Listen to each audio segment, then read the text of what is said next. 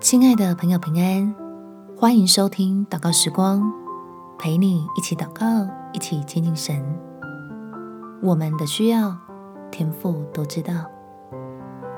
在路加福音第十二章二十九到三十节，你们不要求吃什么、喝什么，也不要挂心，这都是外邦人所求的。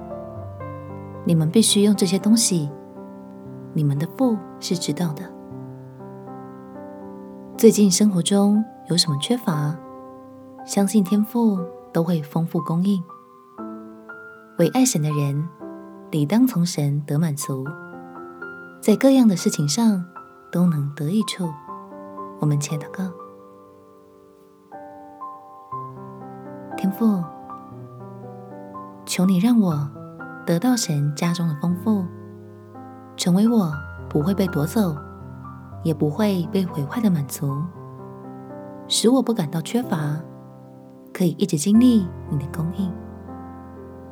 因为我知道，钱对你来说不是问题，只是你不希望钱变成我们中间的问题。